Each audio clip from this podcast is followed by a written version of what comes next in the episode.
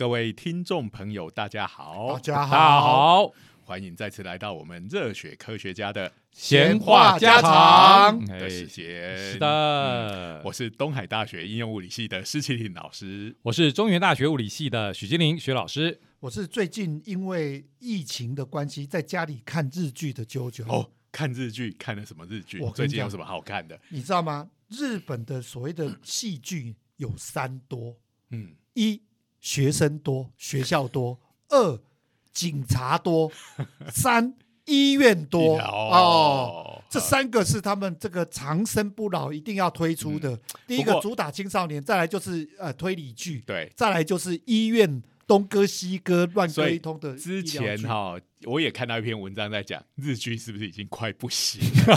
哎，就是都是靠这些东西在撑，就是一方面没有变化，然后只能抓着原有的观众，然后逐渐的在那边挣扎中，慢慢的越来越弱。对，那可是最近也有一个，就是属于那种我们讲的突破这个日本传统，或者是我们一般对这种戏剧的理解，然后有时候会吸引比较多的，比如说，呃，在日本就有一个已经应该可以算长寿剧了，米仓凉子饰演的 Doctor X，大门未知，哎，大门未知子。哦，那这一个个失败失失败，我绝对不会失败。你看，大家都知道他的经典名哎言。那这部戏就是讲，我是一个派遣女医，嗯我的技术比他高。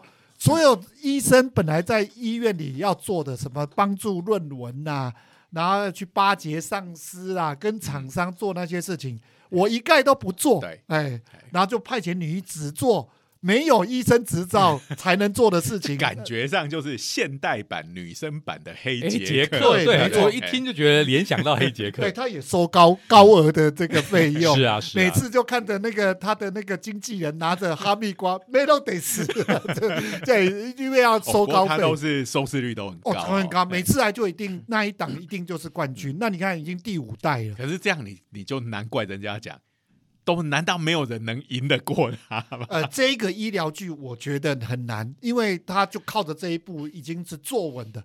台湾最近也拍了一部叫《村里来了一个暴暴走走女女医医》，哎哎，对，哎，其实就有点类似啊。嗯那也就是说，现在这种反传统，其实大家对医院这种好像高不可攀，然后一切繁文缛节特别多的规矩特别多的，开始都有一些额外的想象。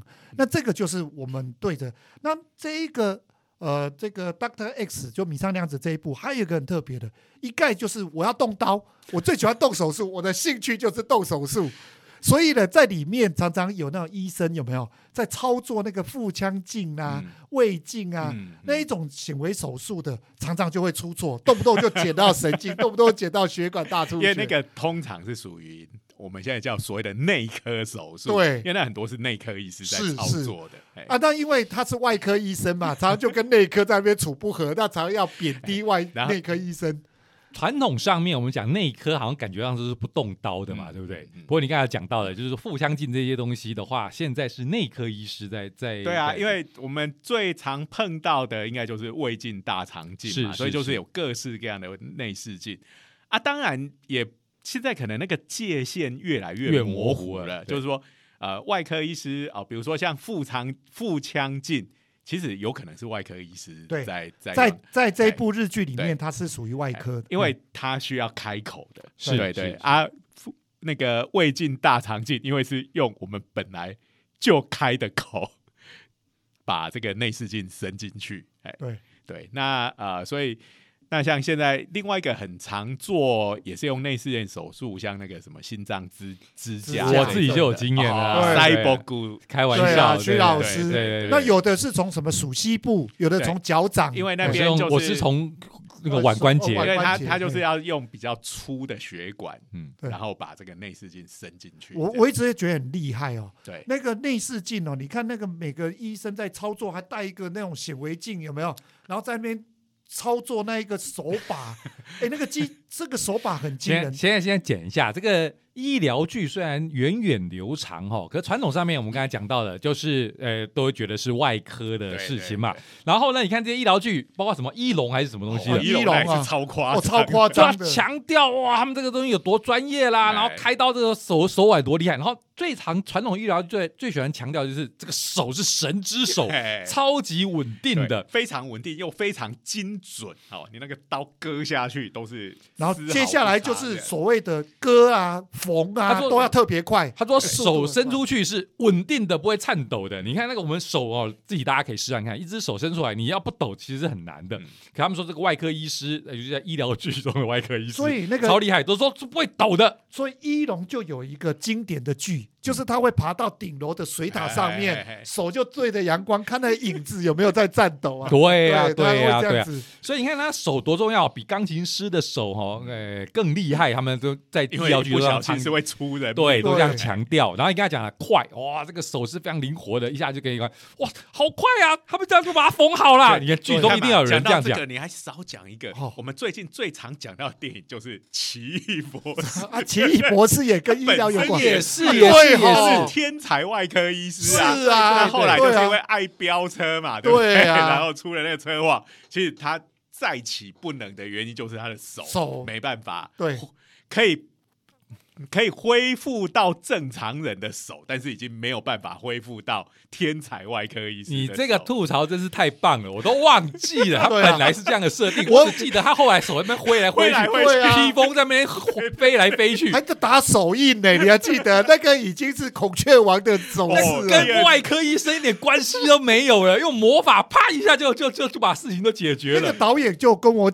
那导演有出来接受采访，他说这个就是结合了日本密宗的手印，那不就是孔雀王了吗？抱歉哦，密宗应该不是日本的，我不知道，他就这样刚讲说，这是从呃结合了我从日本漫画里看看到的密宗，对，我觉得应该是这样，他可能是看孔雀王，他有可能是看孔雀王，因为他有讲海报超像的，有没有？哎。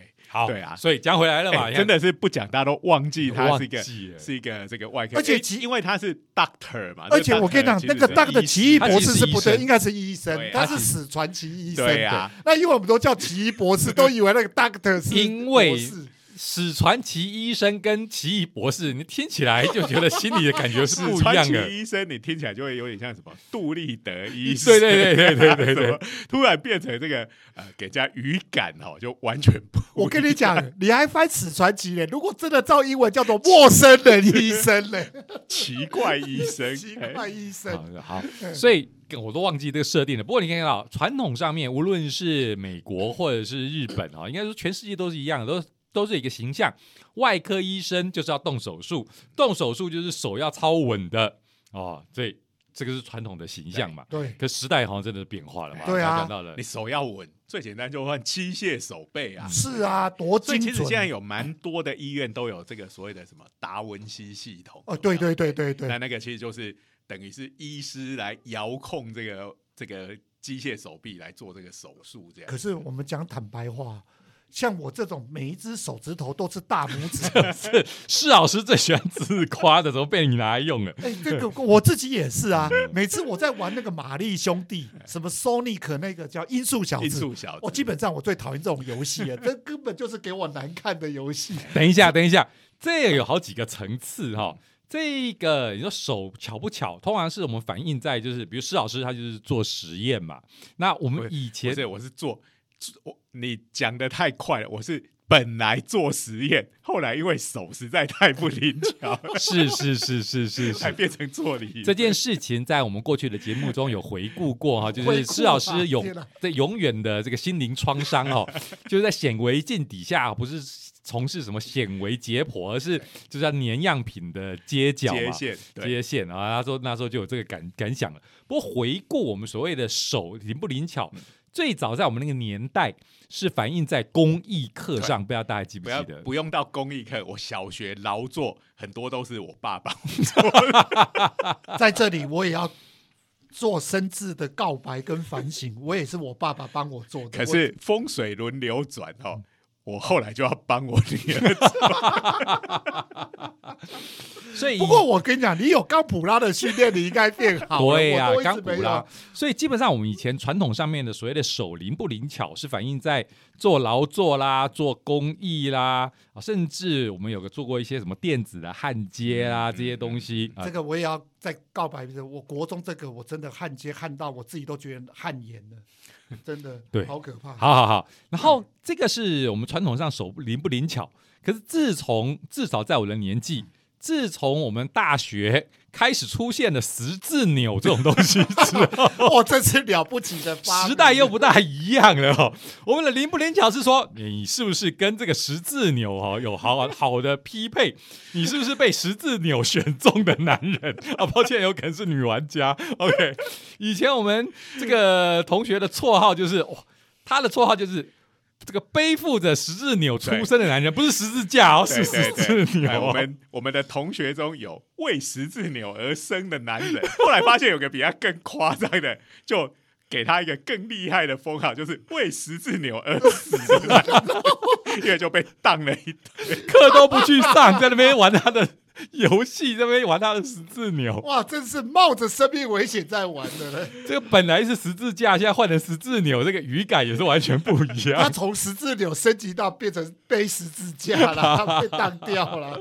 好，所以呢，我们这个手不灵不灵巧，在现在的一个评论的基准，变成就是你打电动的时候，什么能哎好好的操作这个这个手的这个电玩的手把，特别是十字钮，我就觉得十字钮这是了不起的大发明。，因为我们那个时候哈、这个游戏两大主流，一个就家用主机嘛，这个十字钮；一种就电脑游戏。是那我们刚刚都在讲医疗的东西，我还记得那时候是在这种呃，可能是什么二八六、三八六嗯那个时代，就荧幕已经是有彩色了，哦嗯但是那个。作业系统还不是 Windows，那时候还是什么 Windows 三点零，那个是要另外开的。好、嗯那那个呃，我还记得那个那个时候有一个游戏还蛮受欢欢迎的，叫《疯狂医院》。啊，这个我知道，哎，哎这个我知道那你。就要做一个外科医师，然后 哦，那个玩起来超痛苦，你知道吗？用键盘跟滑鼠给病人开刀，哦 那个一下子刀子就划出去，然后就哔哔哔出流血不止，流血不止，你又要用一个电刀去烧那个血管来止血，止血然后又烧不走，因 为因为键盘跟滑鼠实在太难操作了。为什么要设计一个这么艰辛的游戏？那个游戏，然后因为那时候又没钱去买那个电脑外接的十字鸟，所以就每次一下刀不到三分钟，病人就挂这种游戏到现在都还是有的哈，这应该有更进步的版本。对这个乐趣很大的一部分就是。这个医死的病人千奇百怪，你不用负责任、哦，而且是不用负责任，不用负责任是重点。好，所以刚刚讲到的，就是传统上面我们哎，其实还有打这个电玩，我们的印象还有打大台的。嗯。大台的话就是游戏主机，对那个我们大台讲商用台的大台大型大台。大大台一般电玩。就是讲大台哎大 arcade 的，哎，对对对对对，那时候的用的就是那种诶一个一个球嘛，嗯，呃手把遥控，那个对对对对控制对手把，就是一个那个摇杆，哎。摇杆，我还是叫它摇杆吧，对，其习实就是惯上面。一根一根铁它就一根棍上面铁棍上面一个圆球，让你长得根本就是一只棒棒糖，对对对对对对，然后旁边有按钮，对对对对，各位想看的话，其，实你现在去抓那个娃娃机，有的还是用这一种摇杆，嘿，有的还是。然后不然你可以去看那个有一个动画叫《高分少女》，没错，里面有各种的机台让你怀旧一下。真的就是要再讲一下，这真是我们的怀旧的这个年世代特别就是那个快打旋风、啊，正式正式。顺时针四分之三三圈，然后什么哎 A B 连打，你活溜 Can can。开玩笑，前后就是可以打波动拳的。对呀、然后那时候其实大家都搞不清楚，其实一个叫 Holy Can，一个叫做这个 Hot Dog 对啊，而且 Holy Can 应该是 Show You Can 吧？对而且 Show You 一个是升龙拳，一个是波动拳。拳，这两个是不一样的，但是大家大家都把它混为一一个首先是日文一个是往上的。对呀呀，我们刚才那个讲的是日文原来的一个是升龙拳，但是但是变成我们这边就变成这些小朋友又没有学过日文所以就是有有台语的转音哎转成各式各样的 Holy can Holy can。Holy Can。好，所以我们怀旧频道的风格又回来了。好，来来，所以你从那个握那个摇杆，那个刚刚那个棒棒糖握的方法，你就可以看得出他是不是高手。有的是正握，可是高手是反握的哦。对，反握的。反握的意思就是好像是拿着一个红酒的酒哎，杯，是的，是的，那个手势，所以他看起来又特别的优优雅所以基本上他这样反握，并不是为了方便操作，而是要展现出王者优雅的这个气势。好，手手把根本就是显示出这个玩家的人格特质啊！对对对，所以那时候哦，这种大型机台的操作方式啊，可以说是主宰了整个电玩界对于这种摇杆的想象。可是刚刚讲到了嘛，任天堂的十字钮那是一种夹击类的整个的主宰。那后来我们晓得夹击哦，这战争史也讲了没完没了，什么 PlayStation 啊、Xbox 啊，对哦，不对？在那之前还有 Sega 的，哎，对对对，那无论如何，这种夹击的，你不可能用一个刚才讲的那个大型机台放在家里嘛，所以当然你要缩小放在你们所谓的电玩把手上面，那当然就是十字十字钮的造型。可是这个东西也一直在变化，嗯那，到了比较后期的游戏的话，上面还出现所谓的香菇头，嗯，嗯大家有印象吧？就是有长得像个香菇的嘛，对不对？套在那上面的。对对，那因为十字钮它就基本上就是呃，它的方向是只能上下左右或者是斜向。用我们物理的术语，就是我们前面讲的这个量子化的操作方式。就它的自由度比较受限。是，对。不连续的，那这个香菇头，它其实就是连续性的，就是它就是三百六十度旋转，可以旋转，然后你转的角度也是可以随着你的力道这些东西做调整啊、所以现在摇杆的上面的这个操作的方式都越来越，诶、就是说可以符合各式各样的需求。可是你看到了现在，就变成是手游的时代了。是现在变成大家在手是手指在荧幕上面划来划去、点来点去又是一种完全不一样不过的操作移动的时候，它是用圆圈式的嗯移动，哦，它是用手在那边，这应该没有那个那个都有，那就要看你的游戏哦是什么。比如说像音音乐游戏的话，哇，嗯那真是各种 各种动作噼啪的。我也必须说，我们这些老人哈，虽然我们是背负的十字钮哈，没有啦，对，所以在这个十字钮已经不流行的年代年代，我们会感到有点寂寂寞，对对对，平板有点用不惯基。本上我们已经背十字架对呀、了。你看那个那个 Final Fantasy 的系列哈，它三四五六都已经出在平板上面了，嗯而且我每一个都买了，那每一个都只玩了两分钟，我就玩不下。我就知道哦，我想说手感不一样嘛，对，他就是怎么玩就觉得超不顺的，但是又觉得他出了我就有买他的 EU。你不要忘记你还有你最喜欢的 FF 七嘞，对，对呀、好，所以我们今天我们会聊这个话题呢，其实就讲了，刚才讲到从外科手术讲起，手巧不巧？可是我讲说手巧不巧，就我们自己的成长过程都已经有在定义上的变化。，对，你是坐牢做的手巧不巧，还是打电动的手巧不巧？其实打电不同动是抓。摇杆的手巧不巧？你换成十字钮怎么样？对啊现在又换成平板手机，没错样，哎，这个这个手巧不巧？还有就是你怎么能够透过这些界面操作东西？哎，这是与时俱进的。所以今天就要讲一件很重要的事情。好，嗯各位现在在听我们节目，沉迷于电玩哦，你可能一一边听我们节目，一边还在那边打电动的 听众哦，哎，以后未来要成为厉害的外科医师，可能也同时必须是个电玩高手才行。小小米，你艺术是讲现在的年轻人喜欢打电玩，他未来职业的选项未必只有电竞高手，哎，可能没错是还可以选外科外科医生生直接就晋级到奇异博士的境界了。好，这当然就是我们刚刚讲那个操作界面对呀一直在改变。现在刚才讲到的是那个达文西手术的那个手臂嘛，那个操作就是一种遥遥控嘛，基本上遥控的东西就跟打电动就概念上很接近了嘛。对啊，等一下等一下，我还是忍不住要讲一下，有没有什么一个学理或文献告诉我们说，会打电动玩具的医生可能比没有打过电动玩具的医生，这个手术可能更厉害？真的真的有这样子的研究，这个应该也已经十几年十几年前了。好，那他这个研究呃是这样子，他是专门跟针对做那个腹腔镜手术。嗯哦，这个就是我讲的 Doctor S 里面常常会出现的。对，因为腹腔镜听起来就是说，它不像胃镜是只看胃里面，嗯它是看腹腔里面。好、嗯那应该就是在这些脏器跟脏器之间那整个腹腔的状况。好、嗯那呃。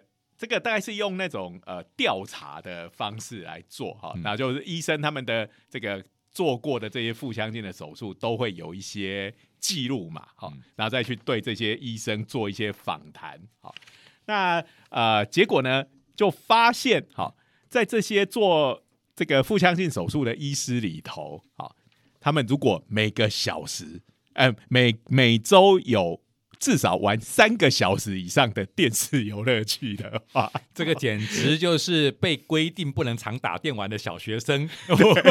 玩小对电动的时间。对，但是如果哎、他是讲至少哦，所以这是是包含重度玩家在内。好，至少三小时以上，比起那些不玩 game 的，好，速度快了百分之二十七，错误率减少了百分之三十七。各位听众朋友，我们直接拿这个数据，而且是那种实验研究报告的数据，告诉你了。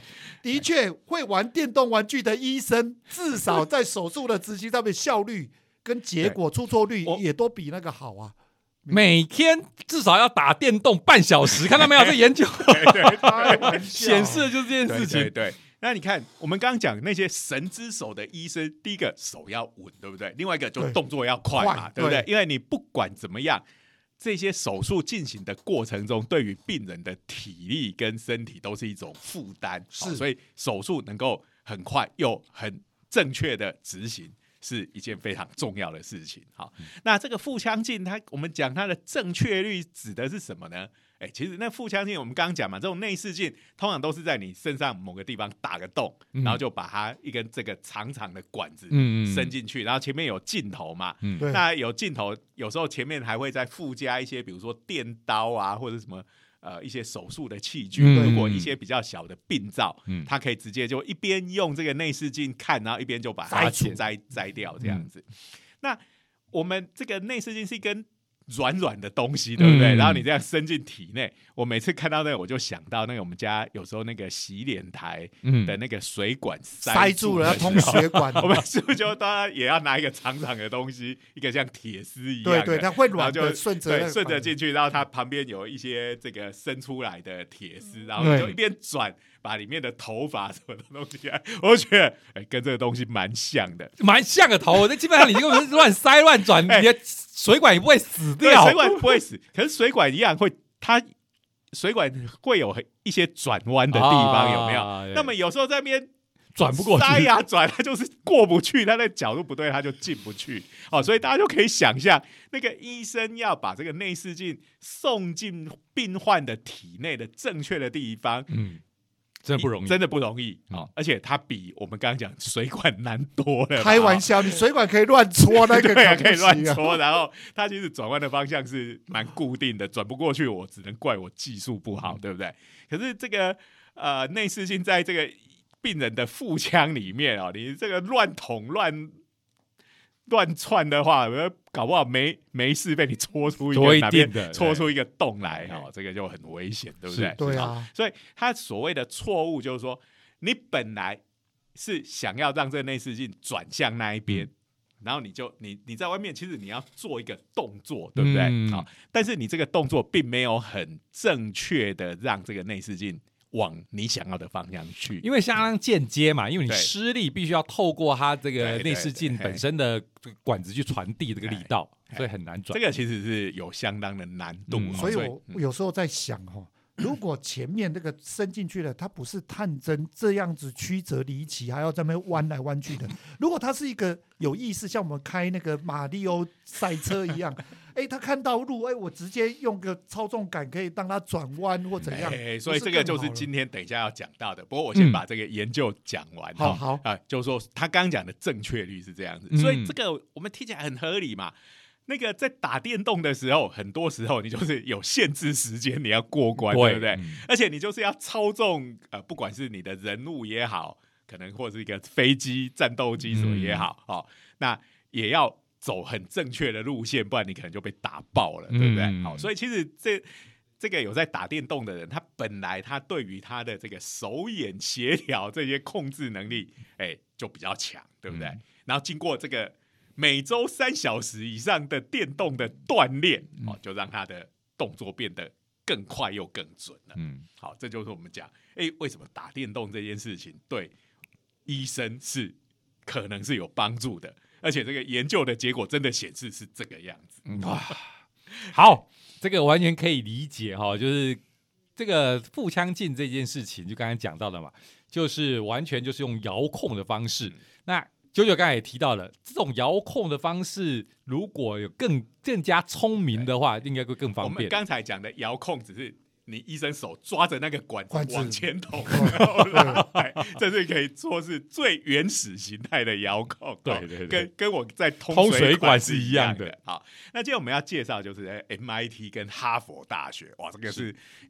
学术界两大强权。我留学的时候的两大讨令人讨厌的邻居。对啊，开对我留玩笑，那个徐老师他的学校就夹在这两间学校的中间。我明明不是夹的，是是同一条这个地铁线一路延续过去哈、所以我们最讨厌的哎邻居。不过你们 Tufts，我记得医学院也很哦医学院也也很有对他们是很有他们的医对学院也很有传统没有错，对没有错。可是有这两个有名的学校在旁边，对啦，怎么样光芒都被盖过去了。哎，好，好，那他们开发出这个新的，就蛮符合刚才 JoJo 希望的要求，而且这个有很多的物理在里面。哦，对他用的，哎，他这个想法我觉得非常有意思哈、这个他在这次做的机器人，它主要针对的是这种脑血管疾病。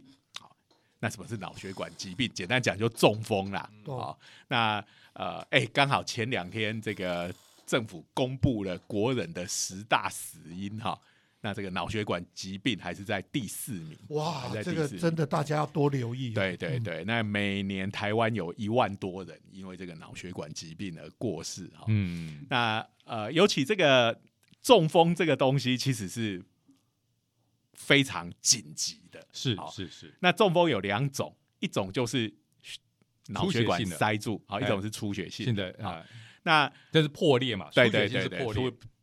那塞住的话，大家知道，比如说我们那个第第一个就胆固醇嗯。太高，好、嗯。或者是什么血脂什么那，反正就是那些三高嘛，对不对？对？好对。一个是血管壁变厚，嗯，然后而且变硬，嗯。然后就很容易塞住。嗯。再来就是呃，我们的血液那个血球形成血栓。好、嗯，讲到这个血栓就，就又要讲到那个什么夏丁火箭它的第二步，对不对？对对，哦有有就一直要处理这个血栓的问题，然后有时候就是嗯。呃，人体就不知道为什么就会就是会出现血栓哈，就是你的嗯。血球聚集在一起，然后就塞住了。嗯。啊那这塞住当然就让血液没有办法流通嘛，哈、嗯那我们的这个脑细胞是非常脆弱的，哈，你那个呃血血液一一旦没有流通，没有氧气跟养分的供应，它可能几分钟之内就会开始有脑细胞死掉了。好那另外一种就刚刚讲出血性的，嗯好，那出血性的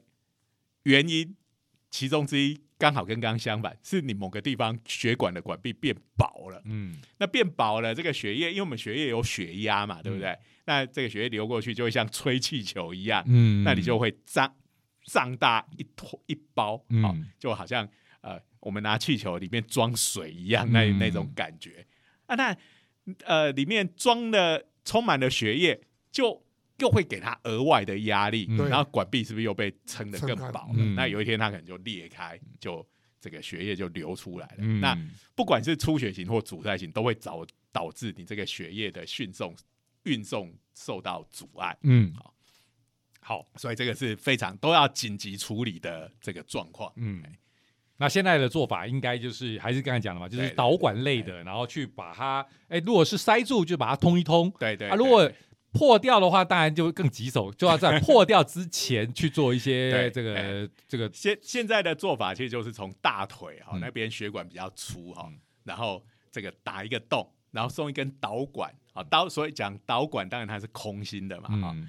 送进去，然后呢再用中间它中空的地方再塞一支探针进去，嗯。好、那塞进去之后，就会像比如说堵塞的地方就把它通一通，好、嗯。然后或者是从那个管子投入药物，让它把这个血栓呃溶溶解掉，这样子。嗯哎，我自己的经验，当然我没有脑部中风啊，哈，不过我自己是这个心肌梗塞，就冠状动脉阻塞，其实经验蛮应该蛮像的。有有点类似，因为那我知道说，就是我是从这个腕部的动脉这样塞进去，嗯。然后呢，医生就是用 X 光一直监测它这个塞到哪里去，它总不能塞到不知道哪里去了嘛，对啊，而且冠状动脉有脑血管也是用 X 光在在看，对。对那有三根，所以他就会在那边 monitor 你是哪一根塞住了，然后就是到定位去那边把它弄通，然后放上支架。对，所谓的支架其实就是一个也是一个管子嘛，把那个血管撑撑开，所以其实它那个支架，我以前一听到支架都会觉得是一个管子，然后用某个架子把那个 在外面把它撑起来。我说这样子为什么可以治疗这种动冠状动脉阻塞的问题？原来它是从里里头面撑开，对对对对嗯对对，它本来是有点狭窄的嘛，对不对？对，它有一个，它其实也是很妙的一个折叠方式。它本来是折叠在一起的，然后撑开的时候，它就会变成一个稳固的圆状的这个圆柱状的东西，可以撑在你，的血管。其实那也是一个。蛮神奇的。蛮设计蛮好，蛮蛮蛮厉害是不是要靠记忆合金之类的？是不是？它本身有点弹性，其实就可以做到这种折叠嘛。我们这个金属的弹性，其实就可以让你处在两个平衡态哎，本来是在一个状态，然后把它撑开，它就另外一个状态。它应该就从那个管子送进去，然后把它从管子推出去，推到外面。嗯，那没有了那个管子的束缚，它就它就撑撑开了。对，那像在脑血管的话，如果你是呃有一个已经有一个血管瘤，就是我们刚刚讲被吹气球，嗯哦，可能再过一阵子它会爆开，就变出血性中风的话，有一种方式也是这样子，就是用一个支架，嗯，好，让血液不要再流到那个那个血管瘤去。好，那另外一个就是我们那个探针，它就把它揉成一团一坨，像线团那样子，直接把那个动脉瘤的那个凸出来的部分把它塞满，这样。哎嗯，那让血液也就不会流到那边去。嗯那如果是阻塞性的中风的话，当然就是用这个呃直接物理性的那根探针把它打通，或者是送入这个溶血的药物，药物好、嗯把这个血栓溶掉这样子。嗯那这个大家可以想象哦，我们的脑血管。那实在太恐怖了，太对不对？恐怖了好我们在里面的血管其实是非常的分布，非常的复杂，嗯而且那个地方，你从大腿那么远的地方，然后真的很远要。像我们在那边通水管，那样子你想起来怎么想都觉得超可怕的。我们血管要通个，你看人身高一一公尺多，对啊，你想想你水管通个一公尺，你大概都很难操作了。对啊，你看，那就是你握住握在外面的这个呃内视镜，好，或者说这个导管，好，这个脑血管的导管，嗯然后你你就是在那边推啊、拉啊、甩手啊，对啊，然后让这些让那个管子转弯，顺着你想要去的方向啊，让它的前端可以送到这个发生中风的部位。这个怎么想都觉得真的是还蛮蛮难的。对啊啊，但是总这个方法现在变成主流的，当然就是因为它不用把你的整个大脑切开哈、嗯那个呃工程不不需要到那么浩大这样子。哎那以前这种传统的科幻的想象哦，最有名的应该是艾西摩夫的联合缩小军，哎就是把人缩小了，然后把你送到身体里头去治病啊，我们以这是最方便。前也有电影《精益大奇航哎》或者是联合缩小军，它其实是不是其实是同一个故事？经济大西洋好像就是联合缩小军，有点像它的重重启版，是这样吗？其实我哎，嗯，其实我觉得应该，我记得故事差蛮多的啦。不过概念上面应该是概念几乎是是一样的对，没错。嗯呃，我先讲一下，一边是属于科学研究，一边是属于呃这个医疗体系的嗯，所以这两个故事稍微不太一样，但概念是一样的。对对对，OK OK，好，那呃，当然你把人缩小到那么小，这个是太过超现实了。我们我们最喜欢吐槽了，这个 缩小以后有各式各样的问题对哦。哎对对，拜托，又不是小叮当。哎，那个下次再来讲这个主题好了。好好，那这次的做法呢，其实它就是把那个操作界面，好，完全由机械来控制。好，就是啊、它整个系统有两个马达来操作这个导管跟探针的前进跟后退。好啊，但是比较细致的动作是在那个转弯上面。嗯好那这个转弯啊、当然我们可以想象，我们刚刚讲了半天的摇杆十字钮啊，嗯我们如果能够用这种打电动的方式来控制，当然对于医生来讲，就比他在那边凭他的手感去甩动 这个呃导管要来的、呃可控很多。对好那但是你怎么样把从摇杆的控制的讯号变成真正那个导管跟探针的动作？哎，这就是这一次这个研究厉害的地方。嗯它用到的是磁铁。好，哦，哎，它在这个它这个仪器就是在病人的旁边就有一个机械手臂。那这个机械手臂最前面就是一块强力磁铁，好，哇，然后它其实经过很精密的计算，好，那我医生在控制我的这个导管的前端前后左右转弯的移动的时候，好，当然我对医生来讲最好的就是像在打电动一样，我只要按个左，嗯，那那个头就往左左跑，跑对不对最？最直觉哎，对对，这是最直觉。但是这个东西就要经过很复杂的计算了，好，因为它是在呃病人的大脑里面，你必须知道他的大脑里头是长什么样子嗯嘛，哦。那医生要他左转，他的意思是你要顺着血管左转，不是叫你一定要左转九十度，对不对？就算九九十度，搞不好就戳破那个血管了。对对，好、所以呃，这个中间就要很多的转换跟计算。好、他要从那个 X 光的摄影，随时知道现在的这个病人的脑部里面的血管的分布的走向，跟你现在这个探针的形状跟方向。嗯，然后医生一做的这个动作，好、并不是简单的叫你左转九十度，好、是说要顺着血管往左转，这时候就要经过蛮复杂的计算，而且呢，你的这个机械手背前面那个磁铁，好、就要移动到正确的位置跟距离，然后用怎么样来移动，利用这个机械手背那个磁铁的动作来导引那根金属探针的行进的方向。这中间其实要做很多很复杂的计算。嗯，嗯，那呃，这个其实所以你看那篇论文里头，其实有很多我们很熟悉的电磁学的公式都在那里面。好、你必须计算这个磁场在大脑里头的分布是怎么样，而且它的介质又不一样，对不对？哎好、所以那个磁场的变化跟你如何利用磁场的变化来导引这个呃探针的移动，好，这个就交给机器，好，我们这些 MIT 跟哈佛的专家，他已经解决这个问题，好，所以其实就最难的部分他帮你做了，以后医生就是看着那个影像，然后就像在打电动一样去操纵你那个探针，所以基本上我们是用一个磁铁的力量来指挥我们这个前端前进，这个那个那整个的前面前后左右都用磁力，这简直就是。这个钢铁极客的概念嘛，对不对？磁力机器人用磁力来解决事件，对对 对。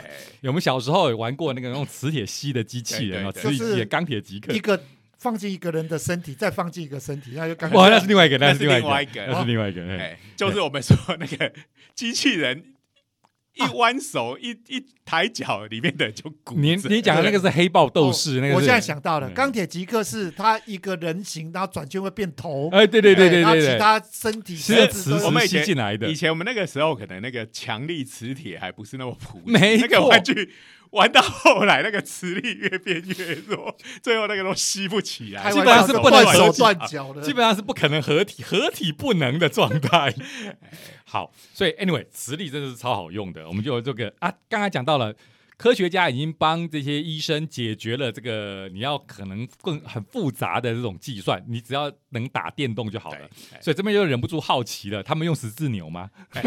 用的应该是比较类似刚刚徐老师讲那个香菇头啦哎哦所以是一个像香菇头的那样子的东西，你可能就拇指压在上面，可以三百六十度旋转这样子。其实这是比较合理的，因为这样也比较方便微调。虽然对个人会觉得有点遗憾哦，什么遗憾啊，人命关天啊，十字不要扭的玩图技术了。所以你是背负着十字扭多酷啊所以你！是十字扭派的，也不是十字扭派的，只是我觉得十字扭这名词很酷而已他。只是觉得这个很浪漫，可是人命千万不要浪漫来。好了，不过我必须说，刚刚讲到的这个更符合我们刚才讲的研究嘛。如果你打电动打的越多，你应该操纵这种因为越越熟悉。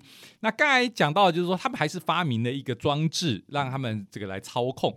可是其实这个年代哈，可能就算是刚才讲到的常打电动的医生，他们更熟悉的搞不好就是这种电玩主机的把手。对你让我联想到，像美国军方呃都已经正式采用 Xbox 的把手 在处理一些这种军方的装置了。最有名的就是他们海军的潜望镜嗯。因为海军的潜望镜，我们看电影的时候都是哇，在那边诶有一个那个巨大的圆柱，然后那边转那边移来移去。抱歉，那是古代了哈。现在的美方的美国军方的潜潜潜望哎潜望镜已经是用 Xbox 的哈，他们的采购是可以买 Xbox 的把手来控制了。依你来看，会不会再变成类似像手机跟平板那样子？这个还真的是好问题。就是对我来讲，我怎么样我都觉得十字牛比比较好，比平板的操作方式来的各位 各位，这个哈，抱歉，我们是钢弹宅哈，所以我们来来钢钢弹，你看哈，我们钢弹那个驾驶舱的那个眼眼镜，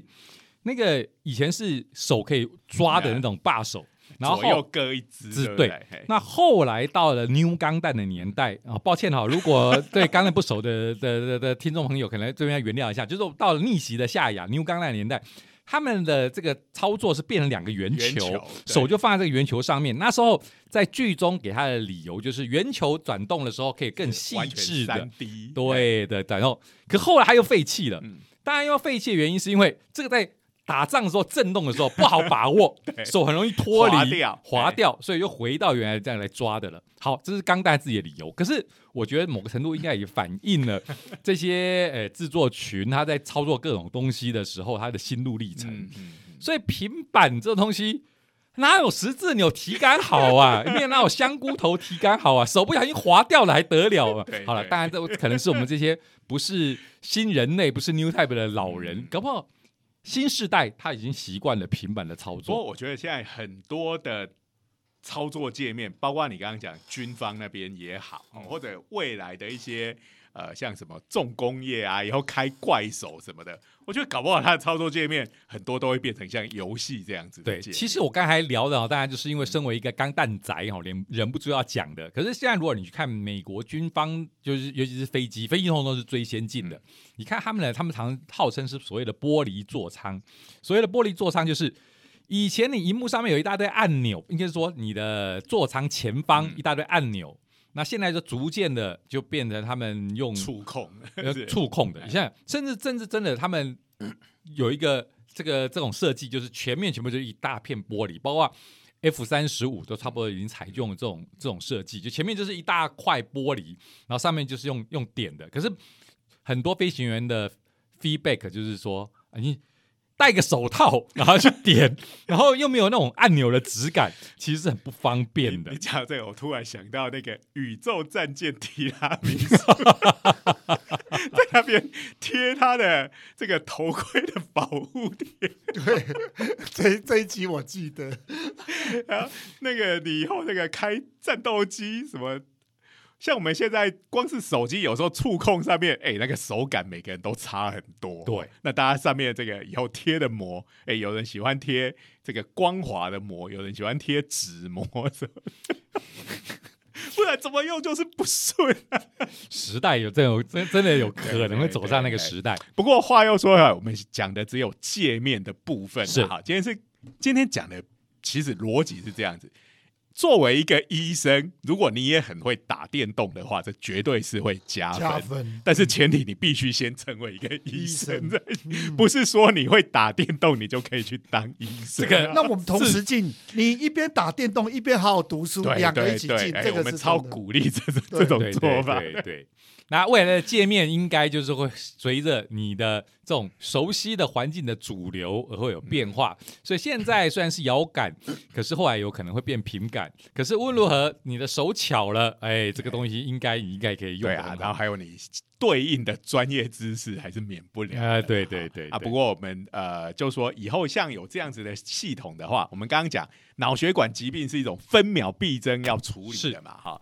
那万一你这个像我们在偏乡医疗资源比较比较不够的这个情况底下，哈，有时候你就会来不及，哈。那因为这个东西已经可以完全可以遥控了，对不对？嗯好，所以呢，呃，在以后在这个医疗资源比较不是那么多的地方，你就摆一个这种这种机器在那边。嗯，那有这种病人的话，就就近送到这个地区的医院或诊所。是那那种大医院的大医师就可以用这个方式遥控来帮你做这个手术，这样真的已经到了这个时代了。对对其实刚才讲到的军方，军方他们找无现在的无人机无，人机很多人讲说有一个有个说法，就是说军方找这无人机的操控的时候，嗯也是尽量找有电玩基础的对对对，这个人。想起来超级合理的，对不对？呀，哎，就好像那个小说有没有战争游戏，那哎个其实也是类似的概念。是，哎，嗯对，可是我这时候真的要提出反例，大家是没有看 Top Gun 吗？里面就告诉你的，无人机有什么了不起的？重点是什么？The man in the box，最重要是要驾驶员、欸，你忘记了啊？那个电玩高手还是会还是会跟你讲啊，我们靠的也是我们的人的的，对呀啊，哎，在在那个远隔操作里面，也是有个 man in the box。对对对对，没错，无人机只是指末端没有人，人是在这一端这样子而已啊。就说这个驾驶员就是要在九个 G 的这个这个重力底下，才能发发挥出他极限的能力。对，开玩笑，十个 G 连汤库斯都给你昏迷过去了。不在这种极限状态下，你的肾上腺素没办法分泌，对让你对进入诶最佳状态。哎你是就无法进入神之领域这样子。好好啦，所以这个世界真的是在改变，而且是进步的很快哈嗯。那呃，所以未来可能还有很多惊奇在等着我们。嗯嗯。好好，那今天的时间也差不多了，是。哎我们再次感谢科技部科普活动计划的支持。是。那呃，也欢迎大家去收看我们的 YouTube 频道“是。热血科学家”的长长话话短说说，嗯。好，那我们的今天的节目就到这个地方，我们下周见，拜拜。拜拜。